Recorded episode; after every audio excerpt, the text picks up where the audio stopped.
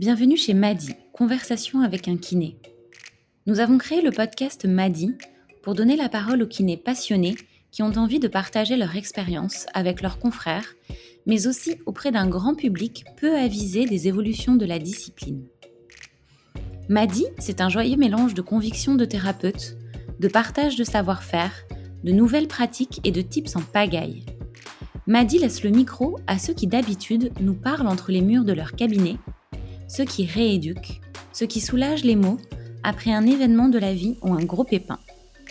Bref, Madi, c'est la voix d'un kiné à ceux qui ont envie de l'écouter. Cette année 2020 est unique pour tous. Plus que jamais, la communication avec les patients devient un vrai sujet, Covid oblige. Prise de rendez-vous, nécessité d'intégrer plus de pédagogie dans nos pratiques, urgence de responsabiliser le patient, et aussi, c'est important, parvenir à prendre plus de temps pour soi. Le confinement et la crise sanitaire ont rebattu les cartes, et vous êtes nombreux à témoigner d'un besoin croissant de repenser la manière dont on interagit et on communique avec sa patientèle. Alors pour nous, c'est simple, c'est devenu notre nouveau challenge c'est sans secret ni détour que je suis fière d'annoncer que l'équipe Madi vous prépare pour très bientôt une solution 100% dédiée au kiné pour faciliter la gestion de sa patientèle. Mais en attendant d'en savoir plus dans les prochaines semaines, je vous laisse comme d'habitude prendre place sur votre ballon pour une séance intense de conversation. Bienvenue chez Madi. Rila, c'est un kiné à 5 pattes qui met depuis plus de 10 ans toute son énergie à la disposition de ceux pour qui les pattes, justement, dysfonctionnent, lâchent ou ne répondent plus au corps. Kiné de formation, il s'est spécialisé dans les maladies neuromusculaires. En témoigne sa thèse, soutenue en 2016, Impact de la prise en charge respiratoire chez les patients atteints d'une maladie neuromusculaire. Engagé dans l'encadrement médical de l'AFM, Association française pour la myopathie, il est aujourd'hui référent en France sur ces sujets. En cette semaine de Téléthon, Trilas met la lumière sur les 40 000 patients qui souffrent en France d'une maladie neuromusculaire, mais aussi leurs aidants, soignants et leurs merveilleux kinésithérapeutes. Trilas l'affirme Non, la kiné n'est pas un soin de confort, c'est un soin de survie. Quand vous désencombrez un patient, travaillez sur ses volumes respiratoires, vous lui permettez de survivre, de vivre. Cet épisode, vous l'avez compris, est une ode à la kinésithérapie. À l'honneur, le rôle majeur du kinésithérapeute dans la survie des patients atteints de maladies neuromusculaires, mais aussi les difficultés structurelles qui rendent compliquée leur prise en charge en ville, comme le sujet des cotations.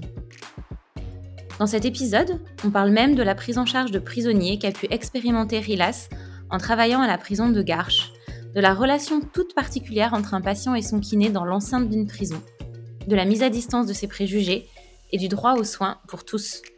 En cette semaine de Téléthon, nous souhaitions couvrir une pathologie dite rare qui touche pourtant tant de personnes, beaucoup d'enfants, dans des formes très hétérogènes et dont on parle peu. Alors merci à Rilas pour cet entretien intense. Très belle écoute sur Madi. Bonjour Rilas, bonjour Lola. Bonjour. Salut à tous les deux. Euh, alors, ce week-end se tiendra la 33e édition du Téléthon. Et donc, il nous tenait à cœur euh, de mettre à l'honneur les personnes atteintes de maladies neuromusculaires, ainsi que leurs soignants, et en particulier, évidemment, euh, leurs kinésithérapeutes. Et puis, euh, tous les docteurs, les chercheurs qui se mobilisent pour faire avancer la recherche en matière de thérapie génique notamment. Donc, c'est un plaisir de t'accueillir aujourd'hui, Rilas. plaisir Vas-y. Voilà, euh, puisqu'en fait, tu es diplômé en kinésithérapie euh, d'abord, c'est ta formation initiale, mmh euh, tu es aussi docteur en épidémiologie, après avoir soutenu en 2016 une thèse qui porte justement sur l'impact de la prise en charge respiratoire chez les patients atteints d'une maladie neuromusculaire. C'est ça? Oui, exactement, c'est parfait. Euh, donc voilà, tu as aussi plein d'autres casquettes. Je crois que tu fais de la recherche, tu donnes des cours, tu bosses aussi pour la HAS. Tu as longtemps travaillé pour la FM Téléthon dans le staff euh, euh, d'organisation de l'événement au sein de l'encadrement médical. et puis plus globalement, tu mènes au quotidien différents projets qui, qui visent à améliorer la prise en charge des patients atteints de, de maladies neuromusculaires. Donc on est ravis d'échanger avec toi aujourd'hui. Et ouais, du coup, euh, Rilas, euh, tu vas nous en dire un peu plus sur ton parcours, euh, tes travaux et tes observations sur le sujet des maladies neuromusculaires. Mais avant ça, en tant que kiné plutôt généraliste, j'ai envie de te poser une première question qui attise ma curiosité. Mmh. cette question, c'est pourquoi tu as décidé de te surspécialiser dans les maladies neuromusculaires et d'être et du coup d'être allé jusqu'au doctorat? Euh, donc euh, pour, euh, pour, pour répondre à ta question, c'était pas on va dire c'était pas voulu à la base que ce soit des pathologies neuromusculaires. Mmh. Moi, je m'étais intéressé vraiment à la prise en charge respiratoire. Au début, dans mon parcours, j'ai commencé par étudier tout ce qui était iatrogénie des traitements anticancéreux sur sur le volet respiratoire. Et ensuite, en Quand fait, tu dis au début, c'est après l'école? Euh, après l'école de kiné, en fait, euh, j'ai fait ma maîtrise en santé publique en recherche clinique. Et euh, donc c'est là que j'ai commencé à toucher un petit peu à la recherche, à tout ce qui est épidémiologie, recherche clinique, etc. Et mes premiers travaux de recherche étaient vraiment sur euh, tout ce qui était cancéro.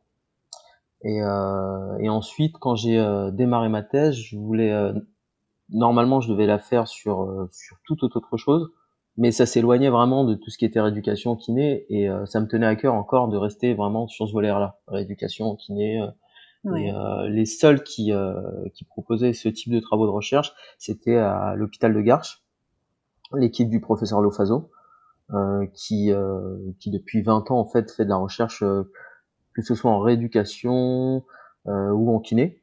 Et c'est un pneumologue, mais il a quand même poussé parce que tout ce qui est recherche sur euh, le volet respiratoire, mais en kiné, c'est-à-dire la prise en charge respiratoire, mais kiné. Mm. Et pour pouvoir en fait améliorer le quotidien de ces patients. Et euh, à ce moment-là, j'ai commencé à m'intéresser aux pathologies neuromusculaires parce que c'est, euh, ils ont des grosses cohortes de patients là-bas, ils sont spécialisés dans cette prise en charge.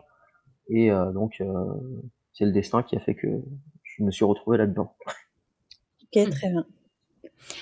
Ok, donc bon, j'ai tout à l'heure j'ai essayé d'être à peu près complète dans mon intro, euh, mais bon, j'ai sûrement pas été exhaustive.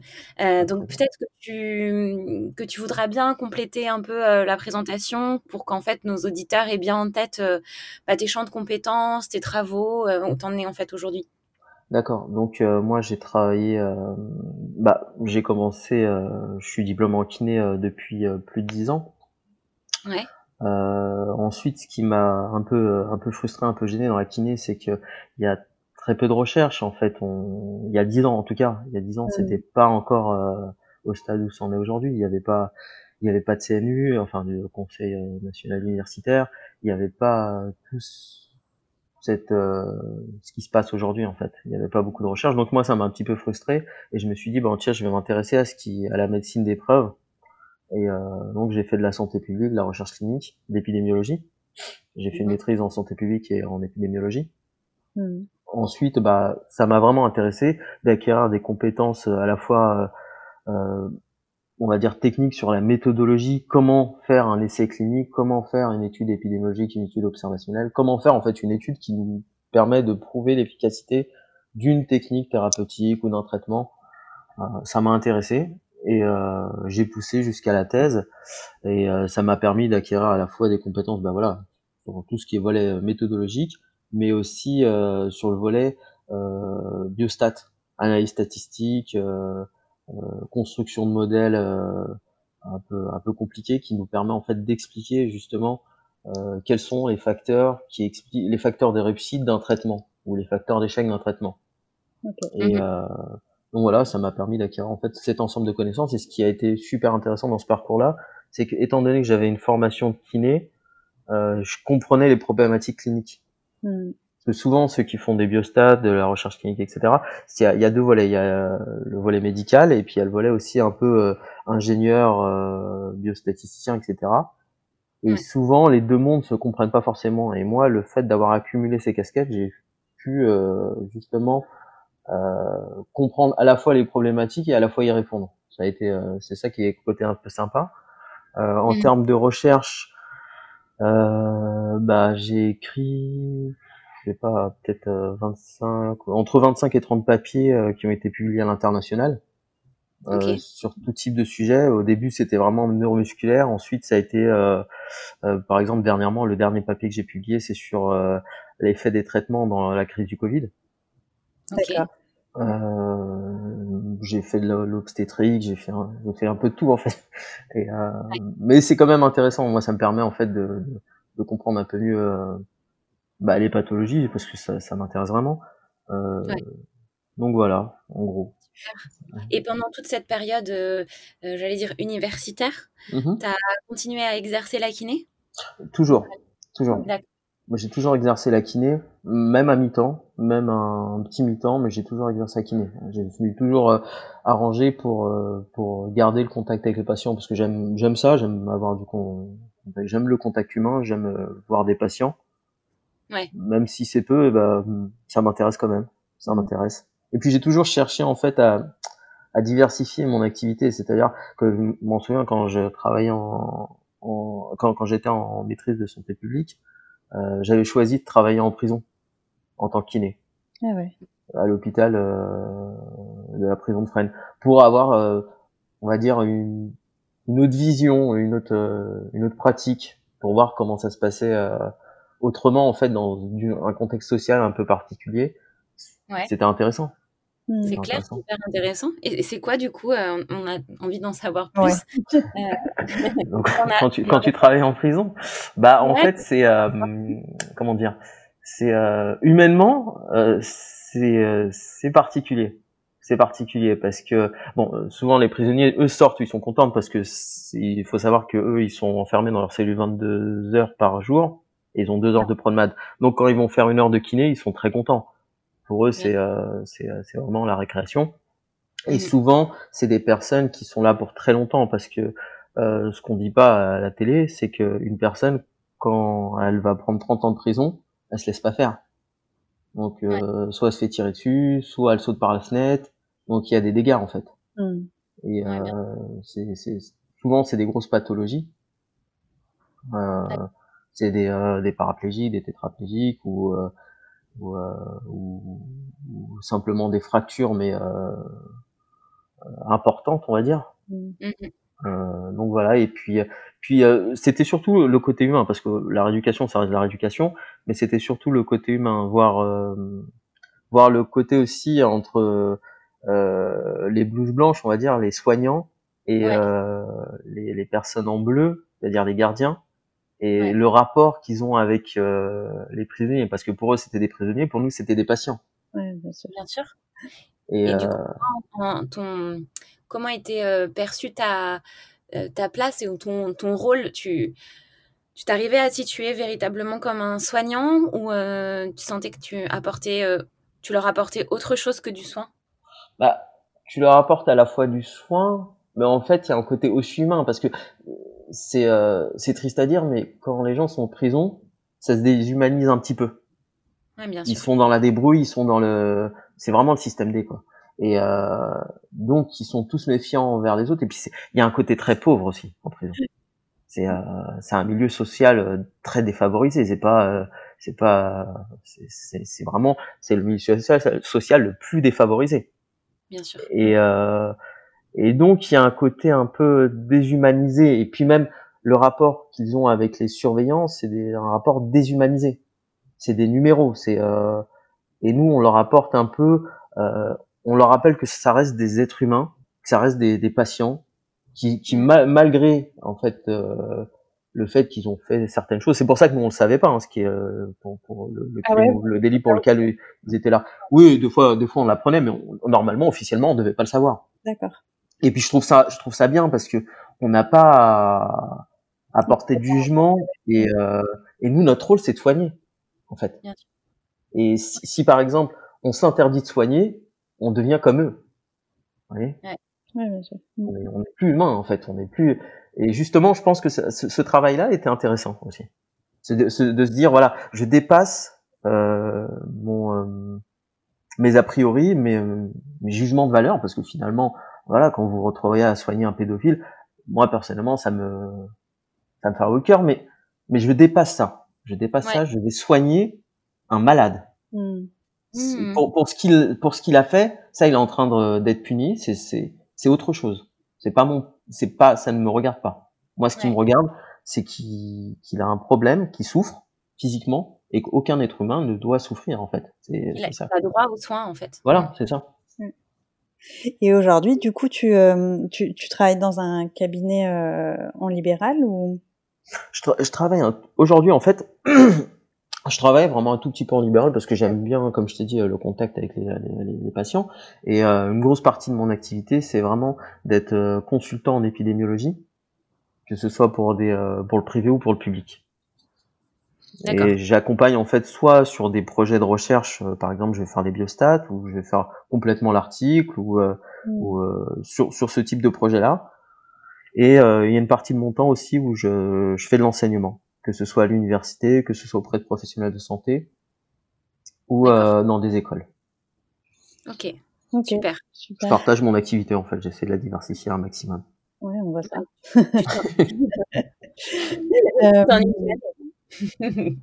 Pour qu'on comprenne bien de quoi on va parler euh, ici, enfin aujourd'hui, euh, est-ce que tu peux nous rappeler ce qu'il y a derrière l'appellation euh, maladie neuromusculaire? C'est-à-dire quels, quels sont les types de pathologies qui sont qui sont répertoriés dans ce dans ce gros gros type de maladie? Quelles sont leurs causes génétiques ou autres? Euh, mmh leur forme euh, et, et, et, la prévalence, c'est-à-dire le nombre de cas dans la population globale. D'accord. Donc en fait, euh, déjà, c'est une question intéressante parce que ça, ça va permettre de poser un peu le contexte et, et de se dire voilà pourquoi c'est compliqué. C'est en fait, c'est des pathologies, ils sont hétérogènes. Ils sont hétérogènes.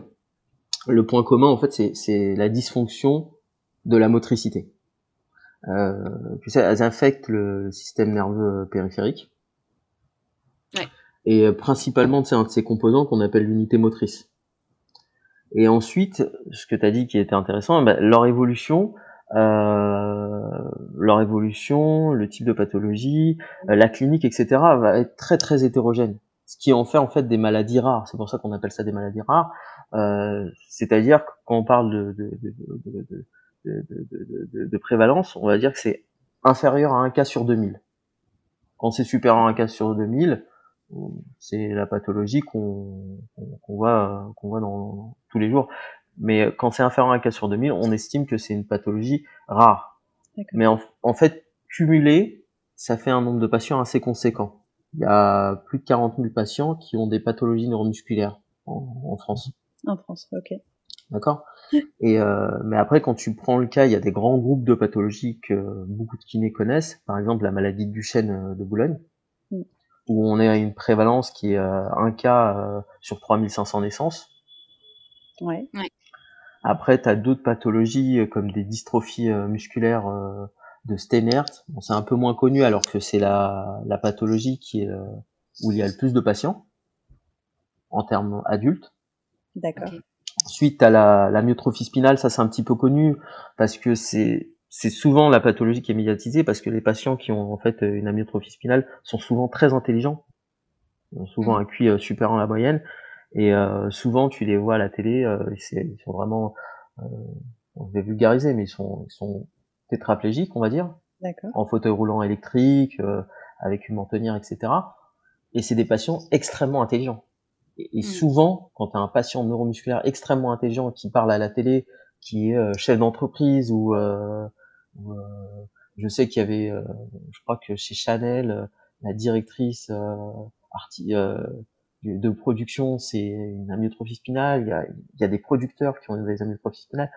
C'est vraiment, c'est très particulier. Maintenant, on connaît pas la cause hein, de, mm. de, de, cette intelligence, etc., de ce QI supérieur. Mais, c'est en tout cas. Voilà, en tout cas, c'est souvent observé, on va dire. Donc voilà. Euh, ensuite, euh, je me souviens plus de ta question. Est-ce que c'est oui, c'était génétique. Euh, une grosse globalité, c'est génétique. Après, ça peut être secondaire aussi, parce que il y a d'autres pathologies euh, secondaires, comme la polyradiculoneuropathie aiguë, euh, qui peut être secondaire à un virus. Euh, voilà, ça, ça, peut être aussi secondaire à une intoxication, un virus. On peut développer des, des, pathologies neuromusculaires. Exactement, oui. Ça peut être aussi des maladies auto-immunes, comme la myasthénie.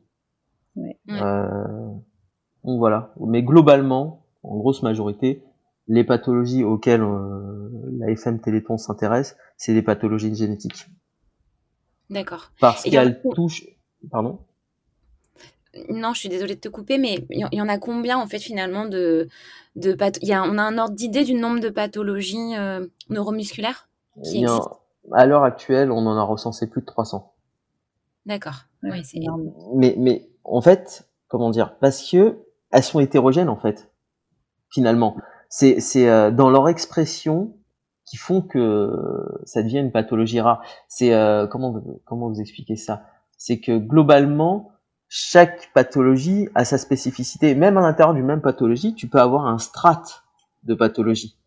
C'est-à-dire tu peux avoir des Duchenne, des patients qui ont la maladie de Duchenne, qui euh, arrêtent de marcher, euh, enfin qui perdent l'usage de la marche à 12 ans, comme tu peux mm. avoir des patients à 15-16 ans, ils marchent toujours. Oui, il n'y a pas du tout la même évolution. Euh, non, elle est hétérogène et puis et, c'est ce qui en fait des pathologies rares en fait. C'est ce qui en fait des pathologies rares. C'est euh, euh, ça. Si, si tu les regroupes, oui, globalement, on va dire euh, souvent dans certaines pathologies, elles vont s'exprimer de la même manière. Euh, tu vas faire exactement la même chose en termes de soins, etc., etc.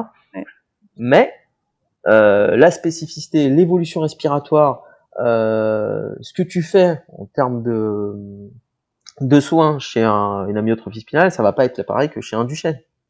Hmm. Le pronostic vital ne sera pas le même. et même à l'intérieur de l'amyotrophie spinale, il y en a quatre, quatre types. Il y a la motriphy spinale type 1, ceux qui décèdent avant 18 mois. Après, il y a la 1 bis. Après, il y a la 2, il y a la 3, il y a la 4. Et vraiment, le, l'évolution, euh, la forme est différente. Et alors, tu vois, bon, je, prends le, le, cas de la myopathie du chêne parce que c'est vrai que c'est celle qui est la plus connue, en tout cas, du grand mhm. public. Elle est assez médiatisée, donc euh, on, en entend parler. Euh, c'est une pathologie, enfin, c'est une forme dégénérative. Elle, est mhm. toujours dégénérative, je crois. Euh, mais est-ce qu'il y en a, il y a des euh, d'autres pathologies neuromusculaires qu'on connaît moins et qui sont pas dégénératives, je sais pas, qui sont plutôt chroniques ou qui peuvent être stables dans le temps? En fait, elles sont toutes elles ont toute une évolution dégénérative. Après, si tu prends la myotrophie spinale, euh, au niveau respiratoire, ça, on l'avait, euh, je crois pas qu'on l'a encore publié, mais on l'a écrit en tout cas, ça je suis sûr, j'ai participé à cet article. On a étudié en fait l'évolution euh, de la capacité vitale de ces patients, on a vu qu'elle se stabilisait au cours du temps. Mm-hmm.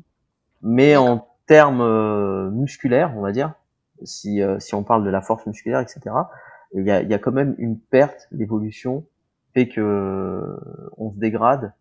Euh, et c'est des maladies de toute façon dégénératives, quelles que mm. soient ces, pathologies dans le groupe génétique.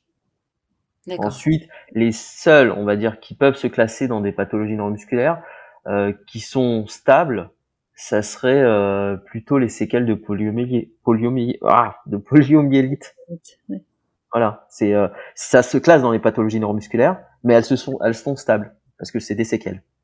Ok. D'accord. Ok. Est-ce qu'il y a un... Bon, on a compris en fait finalement qu'il y avait beaucoup d'hétérogénéité mmh euh, dans, ce type de pathologie. Est-ce que néanmoins on peut en sortir des, euh, des sortes de stats, comme par exemple euh, l'âge auquel on est le plus susceptible de déclarer une pathologie neuromusculaire? Je sais pas, est-ce qu'il y a un profil type de malade ou alors est-ce que ça touche tout le monde de manière indifférenciée? En fait, ça va dépendre de, quelle pathologie. Par exemple, tu as des pathologies euh, vraiment chez les enfants, chez, euh, chez les nouveau-nés, où mhm. euh, il y a même des diagnostics précoces. Souvent, ensuite, par exemple, si tu prends le cas du chêne, on diagnostique entre, entre 2 et 3 ans. D'accord. Ah pas en prénatal. pardon? Pardon? Pas en prénatal. Non. Non. Justement, c'est un des combats de l'AFM pour qui souhaite qui a un, un diagnostic euh, euh, prénatal. Aujourd'hui, il n'existe rien du tout. Euh... Ça serait possible, mais sauf que il, c'est pas, c'est pas, on va dire que c'est, voilà, non, et puis, et puis c'est pas, c'est pas, ça s'inscrit pas. Enfin, on va dire que tu, tu vas le faire que si tu as des antécédents de pathologie musculaire dans ta famille. Mais sinon, c'est pas, c'est pas la chose qui va venir, c'est pas la première chose qui va venir à l'idée. Ce qu'on diagnostique globalement, c'est, je sais qu'on diagnostique la muco, on diagnostique euh, la trisomie 21, mais euh, ça sera pas euh, la pathologie musculaire rare qu'on va qu'on va proposer. Oui, oui. Mmh. Ouais, Et sinon, après, voilà, il y a, y a d'autres pathologies, on va dire, qui, qui sont diagnostiquées à l'âge adulte. Mm-hmm. Par exemple, la maladie de Stenert. Euh, où il y a vraiment une typologie. Hein. Il, y a, il, y a, il, y a, un dysmorphisme au niveau du visage, il y a un ptosis, enfin il y a une chute de paupières, il y a une diplopie, etc. Et euh, il y a une voix un petit peu lente, et euh, il y a un coefficient intellectuel un peu plus bas. C'est euh, quand on les voit, quand on est habitué en fait, quand on est habitué, quand on voit le patient, on, on, on reconnaît euh, au faciès, on reconnaît. Euh, ils ont un faciès assez particulier. Je, je sais pas si vous connaissez à Kenaton le le pharaon. Oui. Oui, oui. Bah, on, bah, vous voyez le faciès de Akhenaton le pharaon avec les joues un peu creusées. Mhm. Bah, Akhenaton le pharaon, on... certaines études ont, soumis l'hypothèse qu'il avait sûrement une maladie sténère. D'accord. Parce qu'il a vraiment le faciès type et puis euh, en fonction des écrits et de son décès et des causes de son décès, ils ont ils ont ils ont émis cette hypothèse qui est une hypothèse assez forte. D'accord. Et, et, donc euh, ça, c'est euh, une maladie génétique. C'est une maladie génétique qui euh, souvent est diagnostiquée à l'âge adulte. Et euh, la porte d'entrée, c'est les troubles respiratoires. Ils ont des troubles respiratoires, ils consultent. Ils sont envoyés euh, le plus souvent quand ils sont en Ile-de-France à Garches. Et ensuite, de Garches, on diagnostique en fait euh, l'atteinte respiratoire et on les envoie à la salle pétrière pour faire le diagnostic génétique. Ok, très clair. Euh, du coup, j'ai très envie de, de, faire le pont vers euh, les potentiels traitements contre ces maladies mmh. euh, qui existent ou pas. Mais du coup, je pense qu'avant ça, il faut effectivement qu'on parle de la FM Téléthon que tu as mentionné un peu juste précédemment. Euh, parce que bon, bah, c'est clairement par là que euh, beaucoup de choses ont commencé en matière de de maladies neuromusculaires, enfin de lutte contre les maladies neuromusculaires euh, à la fin des années 50. Euh, et donc peut-être que tu peux revenir un peu euh, là-dessus. C'est quoi la FM Téléthon? Donc la FM Téléthon, en fait, ça a été créé par un, un médecin, ouais. docteur Yolande Kepper, Mhm. qui, qui avait en fait, je m'en souviens plus si elle avait quatre ou cinq enfants qui avaient la maladie de Duchenne. Quatre. Quatre, ouais. Ouais. Oh, bah, t'es mieux renseigné que moi.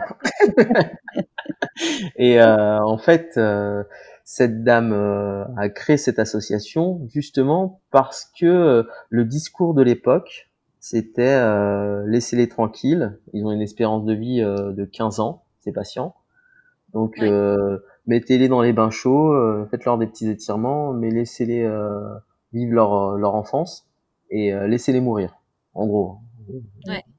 Je- je- je- mais, mais clairement, c'était ça. hein. C'était ça. Quand je, quand je discute avec des patients un petit peu âgés, et, euh, même avec des patients moins âgés, ils me disent, bah voilà, leur médecin leur disait, euh, de toute façon, euh, vos enfants vont mourir, euh, Mm. euh, faites-en un autre ou, euh, ou laissez-les vivre euh, sans les embêter. Ouais, le- la fatalité en fait. Voilà la fatalité. Et euh, suite à cela, il y a eu des parents euh, bah, qui sont qui ont créé cette association avec Yolande de Kepper et qui sont qui ont pas voulu justement de cette fatalité. Mhm. Et ils ont financé les premières études sur le, le génome. Ils ont essayé de comprendre en fait euh, d'où venaient ces pathologies. Et euh, ces études sont, sont sorties euh, dans les années 90. Mhm. Et euh, ensuite, ils se sont lancés euh, l'idée de, de, de, de soigner justement ces gènes malades avec euh, ce qu'on appelle la thérapie génique.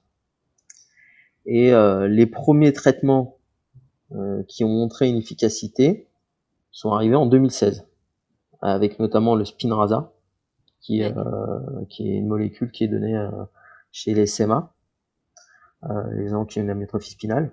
Pour euh, ça, ça, ça guérit pas. Hein. Faut, faut pas non plus euh, avoir un faux, un faux discours et un discours de, de, de, de petit menteur. C'est, ça ralentit l'évolution de la pathologie. Ok. Mais c'est, c'est quand même très important. C'est-à-dire que certains patients qui ne marchaient pas, euh, leur a permis en fait, leur pronostic c'était de ne plus marcher, et eux, ça leur a permis en fait de, de pouvoir, euh, de pouvoir en fait garder euh, un résiduel de marche et pouvoir faire plus de choses.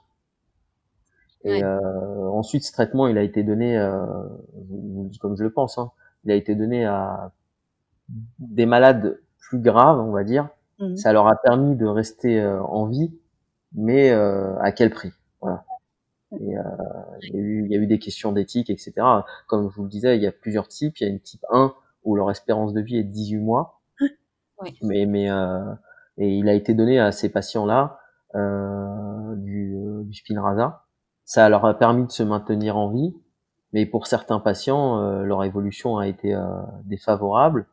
Ils ont été toujours en vie, mais dans mais trachéotomisés à deux ans, avec des parents désespérés parce que ils se sont, ils sont rendus compte en fait que leur enfant, bah, finalement, il allait pas avoir une vie euh, normale, enfin même en dehors de normal, c'est. Euh, mais il était dans l'inconfort en fait. Voilà, c'est c'est mm. c'est on est dans dans une situation vraiment compliquée.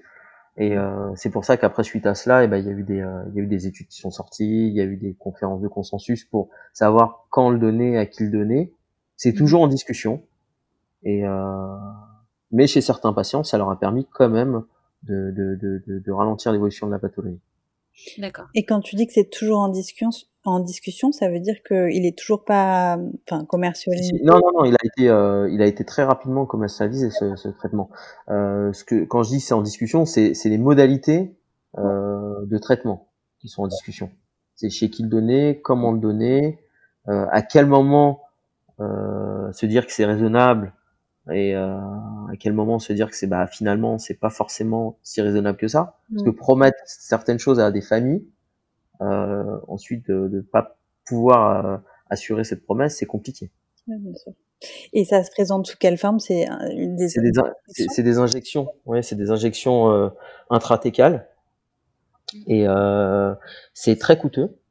Ensuite maintenant euh, il y a une partie qui est prise en charge par la Sécu. Depuis je pense que c'est depuis 2018. Ça a duré très longtemps les, les négociations parce que quand, quand le traitement était sorti, euh, le laboratoire qui l'avait sorti, il voulait le, le vendre 750 euh, 000 euros euh, l'injection. Euh, non, le annuel, 750 000 euros de traitement annuel.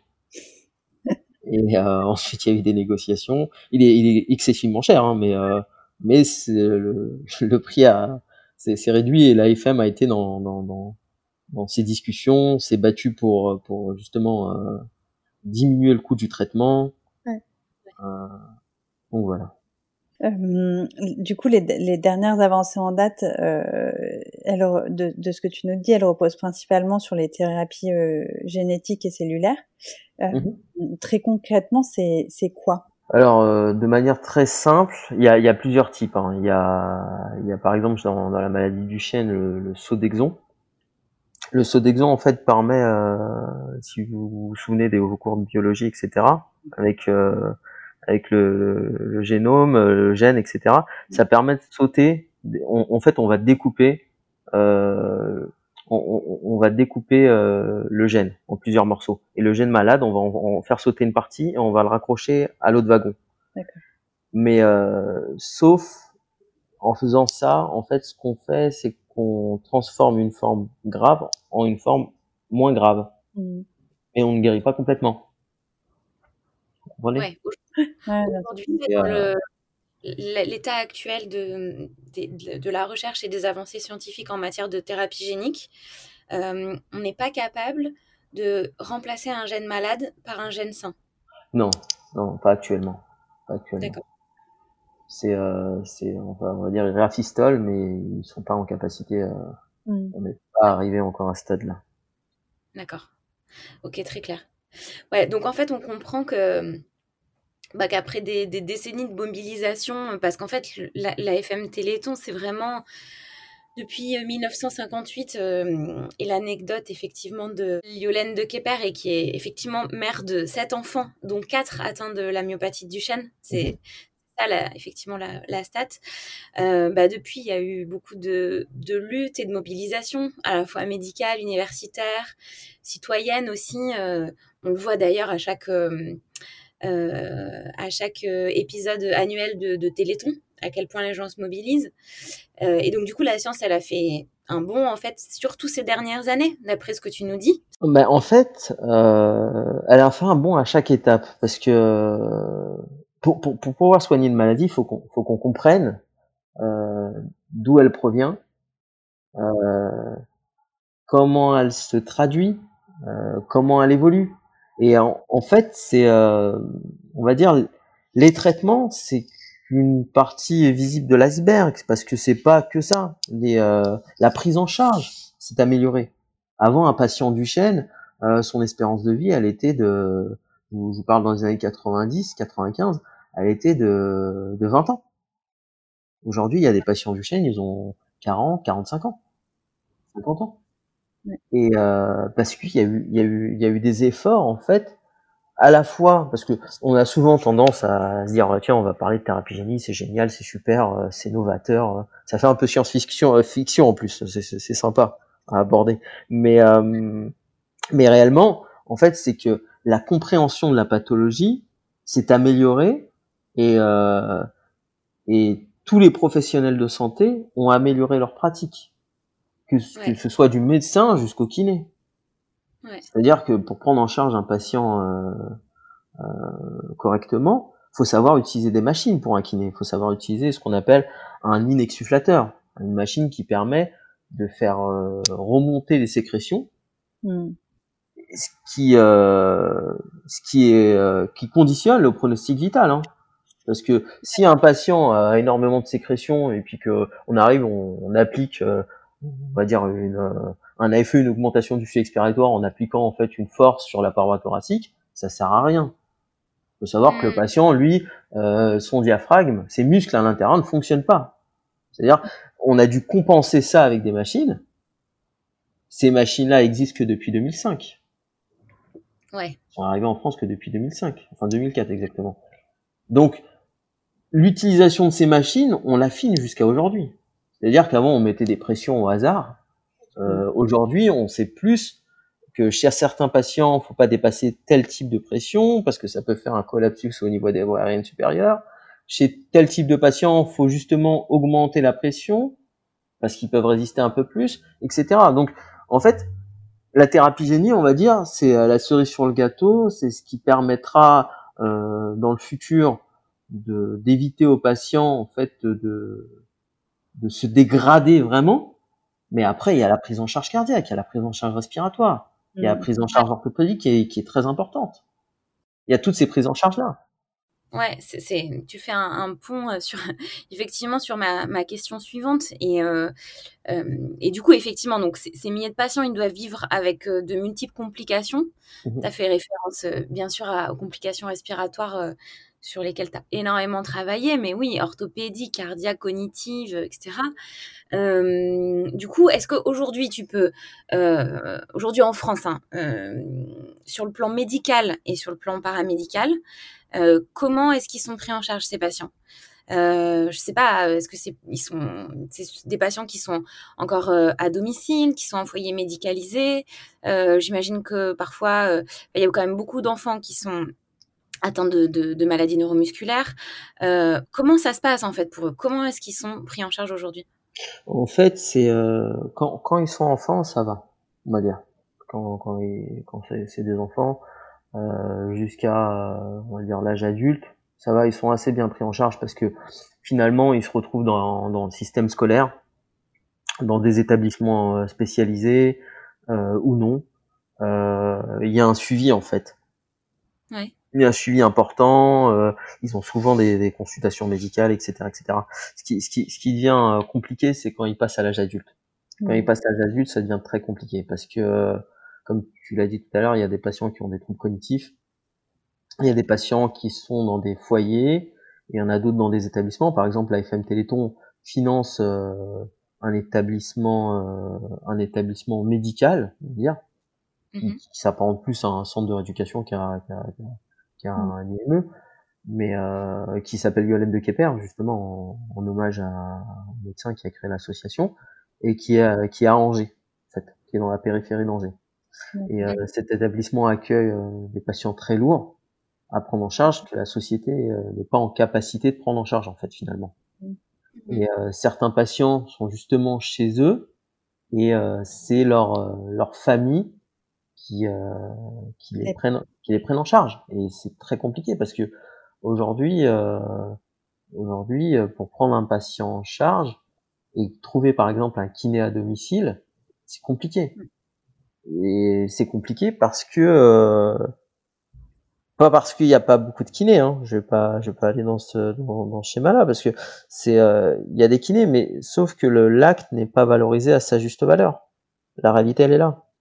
C'est qu'un patient neuromusculaire demande euh, beaucoup plus de temps. Plus de temps, ouais. Plus de temps. C'est euh, si vous allez voir un patient, parce que si on on parle des actes, etc. Si vous allez voir un patient à domicile et que vous le prenez en charge, euh, je sais qu'une myopathie, c'est euh, c'est un AMK 11. D'accord? En termes de, de chiffres, ça mmh. représente euh, une vingtaine d'euros, 25 euros. Mais un patient avec qui vous allez rester 40-45 minutes parce que voilà, il y a le temps du transfert et puis en plus ce patient, bah, il peut décompenser. Euh, il faudra peut-être lui faire une aspiration endotrachéale. Faut avoir suivi une formation spécifique pour ça. Euh, finalement, euh, des kinés qui ne sont pas formés et qui, euh, et je leur jette pas la pierre, hein, et qui ont pas forcément envie de passer autant de temps, et ben voilà, c'est le cercle vicieux. C'est, euh, il y a eu une augmentation des, des actes sur la BPCO, je pense qu'il faudrait une augmentation des actes. Et puis j'en avais discuté aussi avec euh, bah, justement des euh, des, euh, des, institutionnels hmm. pour, pour, pour, discuter de ça. Et puis ils étaient vraiment assez à l'écoute et ils ont très bien compris parce que on peut pas s'en sortir. En fait, finalement, le kiné ne peut pas donner un soin de qualité. Et le patient, lui, il peut pas en recevoir parce que euh, le, la tarification n'est pas en adéquation avec les soins fournis. Moi, les seuls kinés que je connais qui, euh, qui ont un ou deux patients neuromusculaires, c'est un peu leur BA de la journée, leur bonne action, parce que ils vont rester plus de temps, le patient est sympa, etc., etc. Ils vont en faire beaucoup plus parce que finalement, on peut pas cocher deux fois la case. Par exemple, si vous avez un patient neuromusculaire, vous lui avez fait une prise en charge respiratoire spécifique, plus de la mobilisation, plus des étirements, plus un peu d'exercice, euh, vous n'avez pas demandé deux ordonnances ou trois ordonnances. Non, puis en général, tu restes pas une demi-heure, quoi, du coup. Voilà, et puis tu, tu... non, tu restes pas une demi-heure, c'est impossible. Déjà, faire le transfert, ça prend du temps. Euh... C'est euh... c'est des patients, faut, faut remettre dans le contexte. Hein. Ils sont, ils sont tétraplégiques. Alors justement, euh, euh, juste pour décortiquer un peu ce que tu es en train de dire, euh, bon, évidemment, on a bien compris que c'était impossible de décrire une prise en charge spécifique tellement il y a de cas différents, à, tellement c'est hétérogène. Mais en, en gros, est-ce que déjà tu peux nous expliquer quels vont être les champs de compétences d'intervention du kiné? Mmh euh, et aussi les, les objectifs en fait de cette prise en charge En fait, on va dire les champs de compétences du kiné. Le kiné, il est au centre de, la prise en charge, vraiment. Il est au centre de la prise en charge parce que finalement, euh, c'est des pathologies musculaires, neuromusculaires, qui vont entraîner des, des conséquences euh, orthopédiques, avec des déformations euh, globales. Donc le kiné, euh, globalement, ce qu'il va faire, c'est qu'il va être euh, dans, il va, vous, il va devoir préserver un maximum la mobilité du patient. Et ensuite, il y a le champ respiratoire, qui est très important, où le kiné a sa spécificité parce qu'il il doit être en capacité d'utiliser euh, des inexsufflateurs pour désencombrer le patient.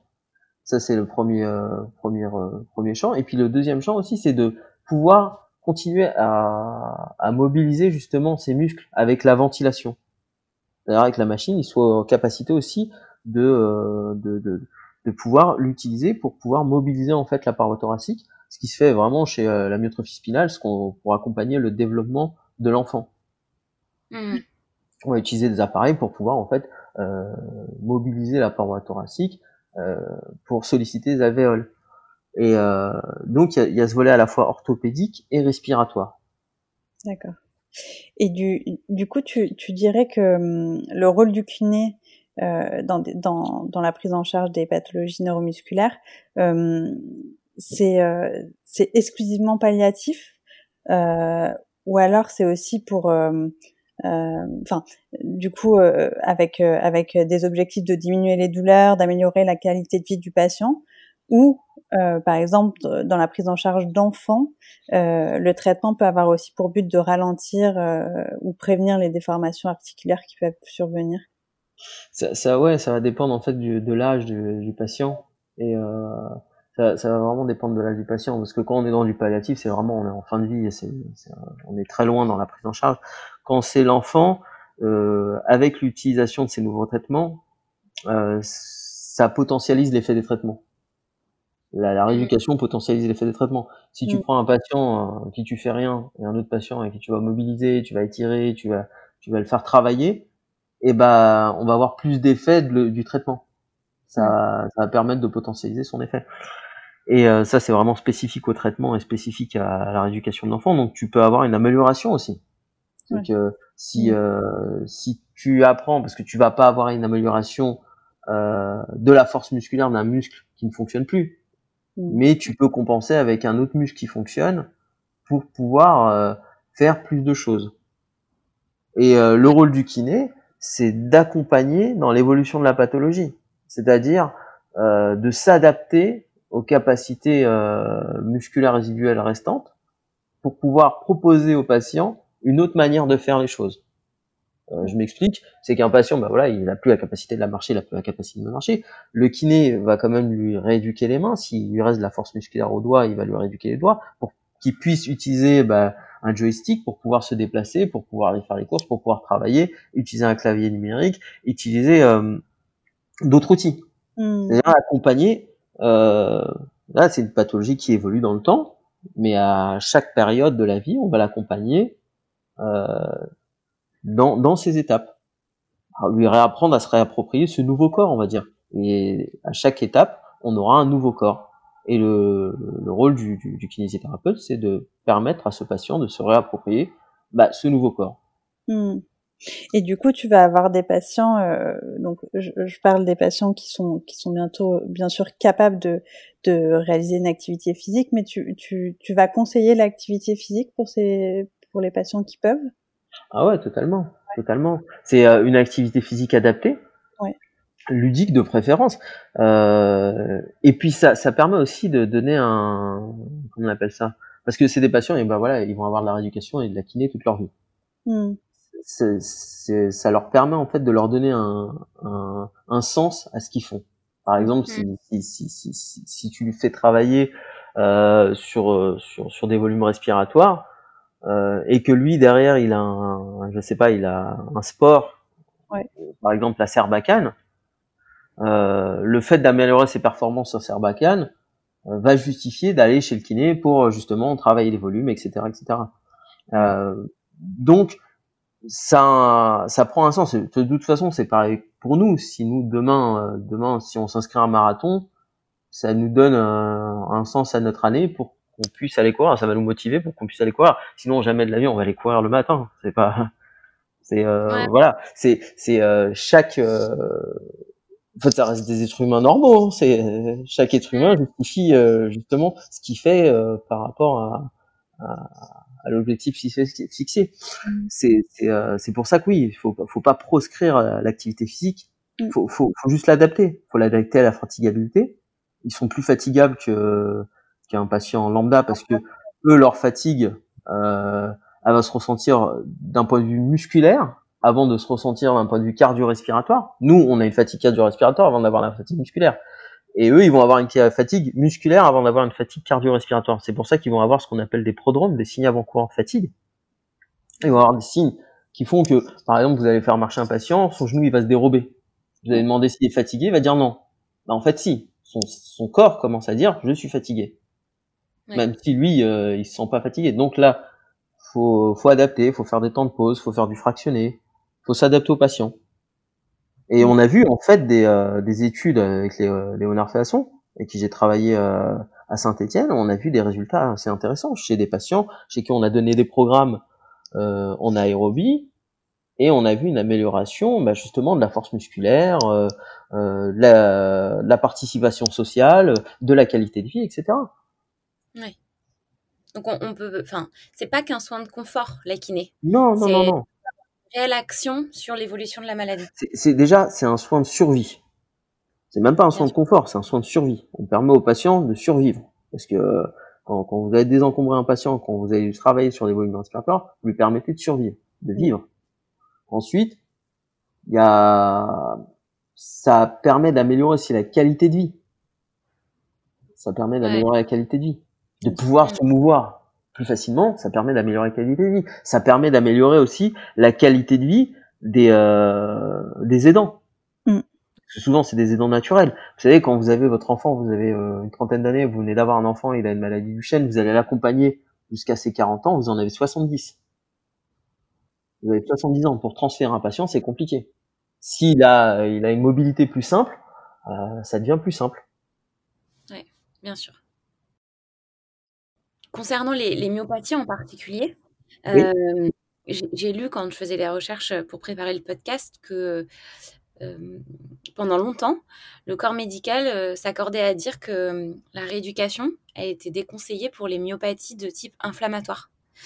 notamment une peur d'aggraver l'inflammation musculaire. je crois qu'aujourd'hui, on a la preuve scientifique que c'est faux euh, euh, mais concrètement, est-ce qu'il y a des protocoles de rééducation qui sont plus appropriés termes de durée, d'intensité, je sais pas, de fréquence euh, dans la prise en charge de patients atteints de myopathie Il en existe. Après, la seule chose qui est à proscrire vraiment, c'est le travail en excentrique. Voilà. Ouais. C'est la, seule chose qui est à proscrire. Ensuite, une dégradation du enfin parce qu'il y a une euh, oui il y a une dégradation du muscle on va casser un peu les fibres musculaires. C'est ce que font les, les haltérophiles quand, quand ils font la musculation. Mais c'est à proscrire chez les patients neuromusculaires. Ça fragilise le muscle c'est vraiment c'est la seule chose qui est à proscrire c'est ça. Mmh. d'accord. Ensuite on peut on peut on peut s'amuser à, à, faire ce qu'on veut en fonction bah voilà des, des, capacités en respectant la fatigue du patient. Parce que si on va trop loin et qu'on force un peu trop et bah on va le fatiguer la séance prochaine il va pas pouvoir marcher hmm. et euh, mais non le dogme de, de, de, faut proscrire l'activité physique c'est ça date des années 80 ça a été prouvé dans les années 80 en fait. Ça a été prouvé dans les années 80 c'est qu'en fait à l'époque entre les années 60 et les années 80 il y avait un, professeur qui est un des seuls qui s'est intéressé euh, aux maladies neuromusculaires à la salpêtrière. Et euh, c'était un peu le père de la maladie neuromusculaire. Et lui il proscrivait euh, l'activité la, physique il proscrivait tout ce qui était euh, renforcement etc et je sais que cette euh, rumeur on va mm. dire a perduré même moi quand j'étais à l'école c'est ce qu'on m'a appris hein mais elle a mm. perduré pendant des années des années mais les premiers papiers ils datent des années 80 après voilà maintenant il y a eu des papiers euh, avec euh, l'étude de la fibre musculaire, des, des, études un peu poussées, un peu biologiques, où on a fait des biopsies, etc., etc. Ouais. Où on a vraiment prouvé l'efficacité de l'activité physique. Euh, mais euh, sinon, euh, sinon, ouais, ça fait très longtemps que ça a été prouvé, ça. Mmh. T'as un exemple, toi, un exemple pratique, hein, j'entends, mmh de prise charge kiné où tu as vu une évolution, enfin un impact positif qui a vraiment changé le confort de vie d'un patient, qui a, où tu as vu une véritable évolution de, de, sa maladie? Je vais te donner un exemple. cet exemple, en fait, il est intéressant. Ça permet en fait de voir que les institutionnels et, les soignants, ils n'ont pas le même œil. C'était un patient en fait, il, il avait amélioré euh, la pince pouce index. Voilà. Et euh, la pince pouce index pour des institutionnels, ça représente que rien du tout. Pour eux, c'est pas euh, ce qu'on appelle un outcome, un critère de jugement super. pour eux, pince pouce index, ça sert à rien. Mais ce patient-là, en fait, ça lui a permis de, de, réutiliser son fauteuil roulant. Ça lui a permis de ressortir, euh, d'avoir euh, un contact social, de, de se balader, de, voir des amis. Et euh, tu vois, ça, ça, ça, ça, représente finalement pas grand-chose. D'améliorer la flexion euh, pouce-index, de récupérer un petit peu de force musculaire au niveau du pouce, au niveau de l'index. Mais chez ce patient-là, si on aurait utilisé justement euh, une, euh, une échelle de qualité de vie, on aurait vu que sa vie a changé du tout au tout. Il était alité, euh, il utilisait plus de fauteuil, il utilisait plus rien, il sortait plus de chez lui. Et là, il a eu euh, euh, en quelques mois une, une activité sociale et ça lui a permis de revoir des amis, de refaire des choses. Ouais, c'est sûr. Exemple très probant, effectivement. Et c'est pour ça. Mais je te, je te donne cet exemple parce que ça m'avait un peu un peu marqué parce que ça faut, faut, faut relativiser en fait. Faut quand, quand, on parle de quelque chose, faut se dire voilà, euh, oui, dans un contexte, euh, on va dire, euh, dans un contexte normal ou dans un contexte chez un patient lambda, oui, un gain peu significatif euh, n'est pas le même chez un autre patient. Chez un patient du chêne, chez qui on va lui permettre d'améliorer de deux ans sa marche, c'est pas pareil que chez une personne, oui, qui va marcher toute sa vie. Une personne qui va marcher que 12 ans dans sa vie, si on lui améliore deux ans, c'est énorme. C'est clair. Mm. Et puis ça a un impact euh, euh, évidemment énorme pour lui, euh, mais ça a aussi un impact pour ses aidants. Ah, complètement. Pour ses aidants, pour son entourage, pour même le soignant finalement. finalement quand, quand, on soigne, on a envie de soigner, on n'a pas forcément simplement envie d'accompagner. Ouais. Ouais, J'aimerais rebondir sur une, une chose que tu as dit tout à l'heure quand tu parlais de, de trouver un kiné euh, à domicile euh, pour les pour les patients euh, atteints de pathologies neuromusculaires, est-ce que, par exemple, moi en tant que en tant que kiné en libéral, euh, j'ai très peu de patients, enfin, j'ai même pas de patients neuro, euh, et, et, je me, je sais pas si je me sentirais capable de, aujourd'hui avec les connaissances que j'ai, avec les formations que j'ai, donc c'est-à-dire pas grand-chose en neuro, euh, je sais pas si je me sentirais capable de, de, de prendre en charge un, un patient euh, euh, atteinte d'une de ces pathologies-là. Est-ce que tu penses que n'importe euh, n'importe quel kiné de, de ville peut prendre en charge de manière efficace un patient euh? Non, c'est pour ça qu'il faut suivre des formations. Tu sais, une personne qui, qui va s'intéresser, qui va faire de la neuro, toi, tu as choisi de faire vraiment du sportif, etc. Donc, même pour, pour prendre des patients sportifs, on va dire, globalement, pour faire des choses assez simples, oui, euh, n'importe qui est capable de le faire. Mais euh, après, pour rentrer dans la spécificité, euh, pour utiliser le, le catapping, pour utiliser des trucs un peu un peu spécifiques que tu vas retrouver chez des, sportifs de haut niveau, tu dois suivre des formations. C'est pareil pour des neuromusculaires. Mm. Et pour bien les prendre en charge, oui, il faut suivre une formation. Parce que, ouais, parce qu'au niveau respi, tu vois, ça, ça, fait quand même six ans que j'en ai pas fait ou peu fait. je me sentirais pas du tout oui, et puis je te rassure, hein, n'importe quel kiné qui sort d'école, il ne sera pas en capacité de le faire. Hein. Et tu prends n'importe quel kiné qui fait de la respi euh, chez des bronchiolites, il n'est pas capable de, de, prendre en charge un patient en neuromusculaire, c'est impossible. Il faut qu'il sache utiliser une machine. Comme je t'ai dit, si, si, si tu appuies sur la paroi thoracique euh, d'un patient, ça sert à rien. C'est comme si tu appuyais sur une table en bois et je te disais que tu allais faire sortir quoi que ce soit, c'est impossible. Ouais. Il, il, souffle pas, il respire pas, il peut pas, il n'est pas en capacité d'expirer. Ouais. Et du coup, quelles sont, enfin, t'as des formations à nous donner, des noms de formations à nous donner? Bien sûr, il y a une formation qui est faite euh, chaque année euh, par l'APF, ouais. l'Association des paralysés de France, euh, en collaboration avec. Euh, elle est faite bah, dans le 13e arrondissement de Paris, où c'est une formation un peu complète, où il y a même un prestataire de service qui s'appelle ASV Santé, qui est vraiment euh, spécifique dans la prise en charge des, des patients neuromusculaires qui vient, qui, qui, prend son temps pour euh, justement former les professionnels de santé à prendre en charge les patients. C'est à la fois de la pratique, mais aussi euh, c'est à la fois de la théorie, mais aussi de la pratique. C'est ça qui est intéressant. D'accord. Ils vont, vont, vraiment former euh, les patients, enfin les, les professionnels de santé à prendre en charge des patients avec avec des outils. Ouais, donc avec toutes les machines. Avec des ateliers, etc., avec toutes les machines, avec des exemples, avec euh, des mises en situation, mmh. à la fois en ur euh, des situations d'urgence, euh, des situations simples de prise en charge. D'accord.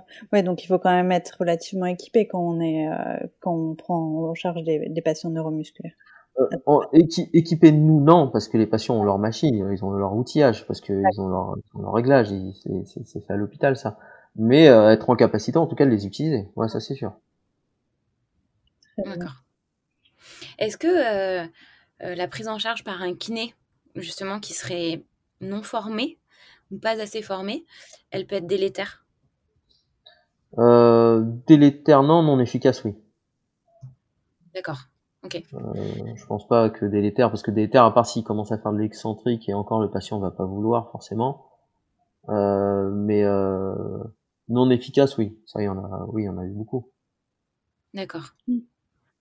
Ok. Il n'y a pas de risque, par exemple, de créer des douleurs complémentaires si, ou même, je sais pas, d'annihiler finalement des démarches positives qui avaient été engagées avant si on prend mal en charge ou si on, ouais, on, fait des erreurs en fait. bah, quelque part, si on n'est pas efficace, on est délétère. Si on n'est pas efficace, finalement, on sert à rien et, si on sert à rien, bah, c'est comme si le patient ne fait rien. tout à l'heure, tu en as un peu parlé, donc notamment du problème des cotations. Mmh. et, et, du coup, tu, Comment, comment tu évalues la, la, qualité de prise en charge des patients atteints de maladies neuromusculaires en cabinet libéral aujourd'hui? Bah aujourd'hui en fait, euh, enfin, je, je, je parlais d'un truc qu'on avait fait parce qu'on a on a fait une étude justement là-dessus mmh. Mmh sur euh, la qualité de prise en charge avec euh, associée à la qualité de vie qui a été publiée dans Inspirator Care là récemment et on a vu qu'en fait la prise en charge kiné était inférieure à, à 15 minutes et qui euh, et qu'elle était insatisfaisante dans 85% des cas. Comment ça inférieur à 15 minutes Inférieur à 15 minutes, en fait, la, la, durée de la séance est inférieure à 15 minutes. D'accord. Euh, dans 84% des cas, et qu'elle était insatisfaisante dans 85% des cas.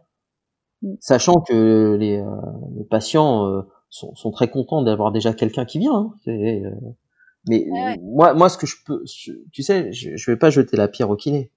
Je, je le comprends. Je comprends mm. totalement. C'est euh, c'est compliqué à prendre en charge un patient neuromusculaire. Pour que les deux soient satisfaits, c'est compliqué. Mm. C'est euh, après, on peut pas demander à un professionnel de santé d'être toujours dans une bonne action. Bien sûr. C'est euh... et puis, comme je t'ai dit, c'est euh, faut faut.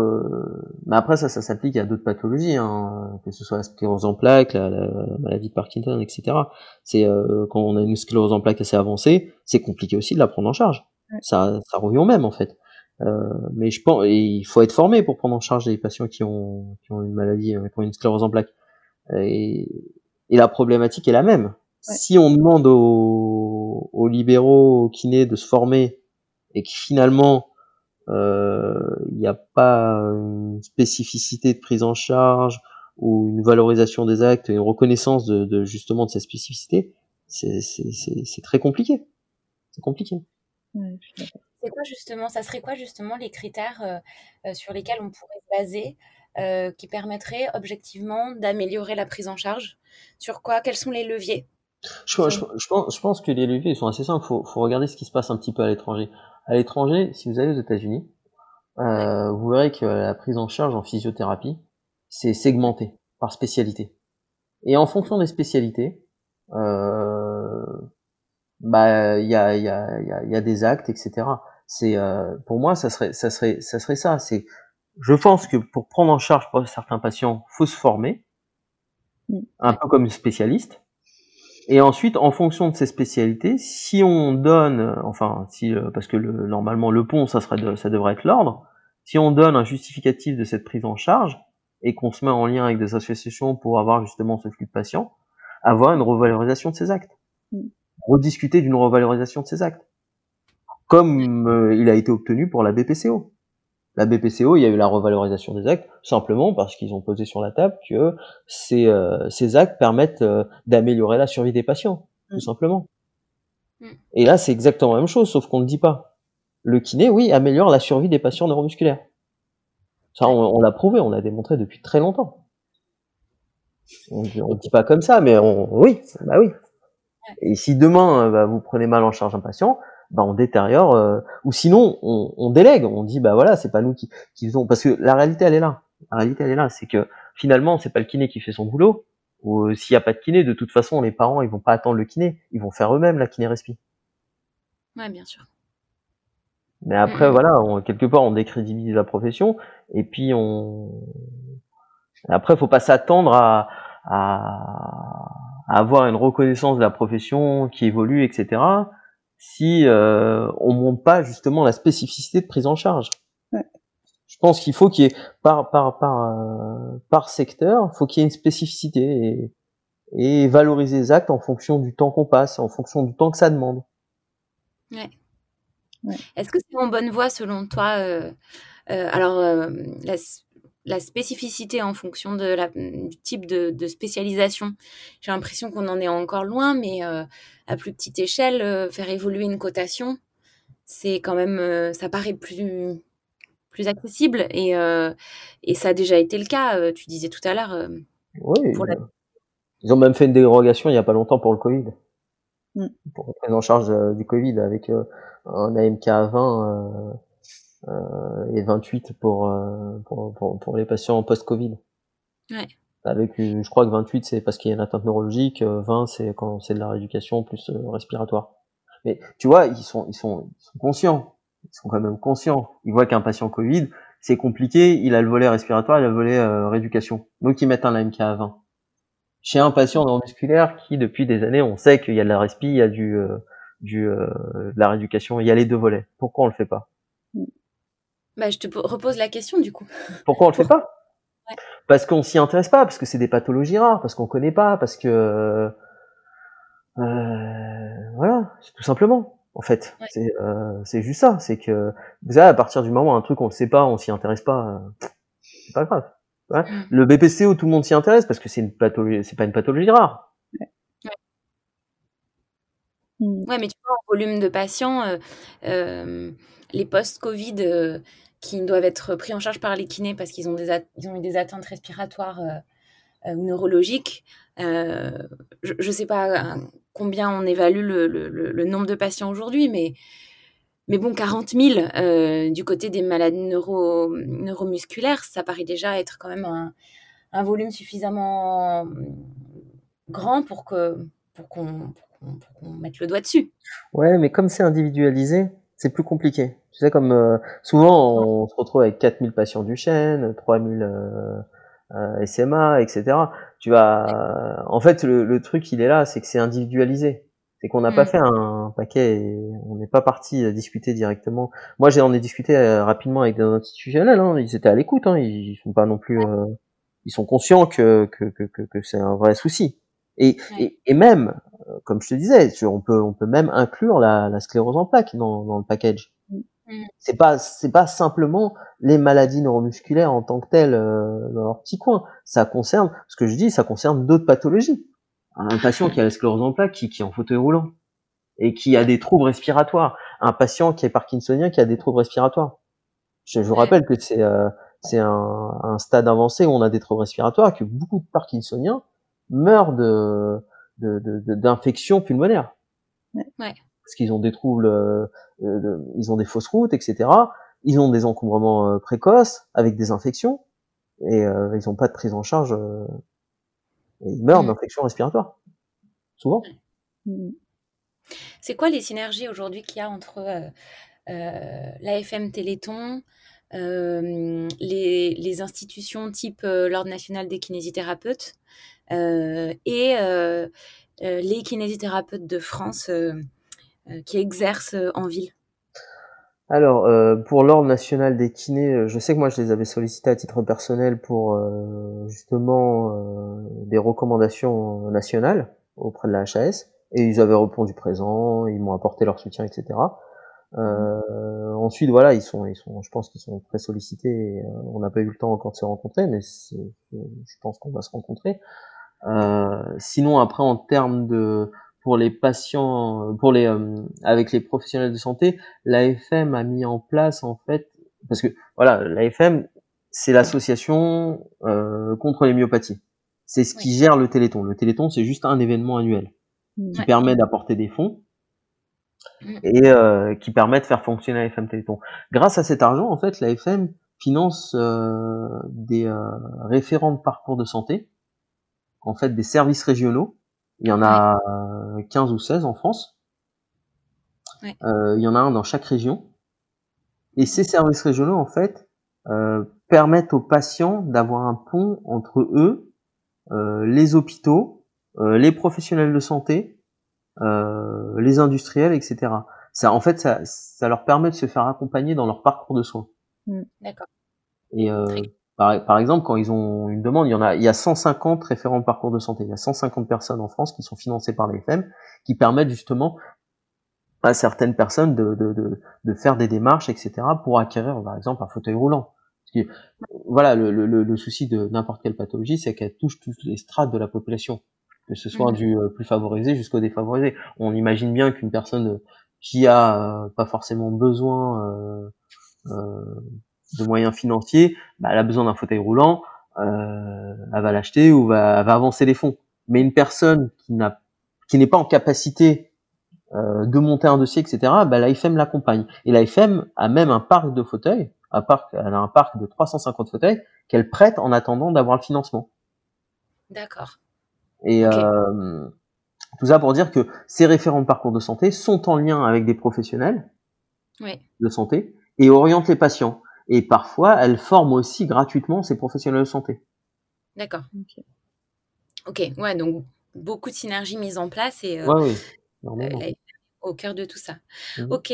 Bon, du coup, pour clôturer ce podcast, euh, qu'est-ce que qu'est-ce que tu souhaites, qu'est-ce qu'on peut se souhaiter ces prochaines années dans la lutte contre les maladies neuromusculaires, à la fois à l'échelle de la recherche, de la médecine, et puis hein, plus spécifiquement de la kinésithérapie, même si tu nous en as déjà dit beaucoup là-dessus. Bah, globalement, en fait, c'est d'améliorer la prise en charge des patients. Sincèrement, ça serait euh, d'améliorer leur sort. Euh, qui cette synergie eh ben, augmente au fil du temps, que, que les kinésithérapeutes se rendent compte bah, en fait, qu'ils ont un rôle à jouer très important pour la prise en charge de ces patients, et, euh, et d'augmenter euh, le nombre justement de kinés qui s'intéressent à, à ces pathologies un peu spécifiques, et puis d'un point de vue neurologique euh, global. Hein.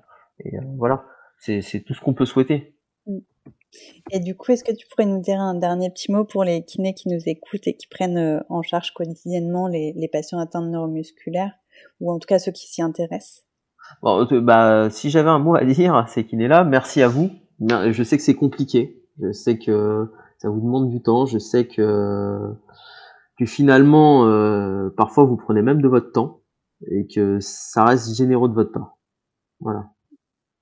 Super. Et eh ben, écoute, euh, c'était très généreux de ta part aussi de nous accorder ce temps, Rilas. Merci à vous deux aussi. De Maddy. Euh, c'était très chouette de mettre en, lumière euh, bah, ces, ces, pathologies et ces patients dont on parle assez peu en fait. Mis à part pendant le, le week-end du Téléthon. ouais, voilà. Merci beaucoup à toi. Merci à toi et merci à toutes les deux. J'espère que cet épisode de Madi, Conversation avec un kiné, vous a plu et que vous en avez pris plein les écoutilles. Si vous voulez nous aider à populariser ce podcast dans la communauté des kinésithérapeutes, alors pensez à laisser 5 étoiles ou encore mieux un avis sur votre plateforme de podcast favorite. Spotify, iTunes, Apple ou Google Podcast. C'est le meilleur moyen de faire perdurer l'aventure. Et si vous avez envie de venir parler au micro de Madi d'un sujet qui vous anime ou dont vous êtes spécialiste, n'hésitez pas à nous contacter sur nos réseaux sociaux ou sur hello@madi m a d i e. À très bientôt sur Madi.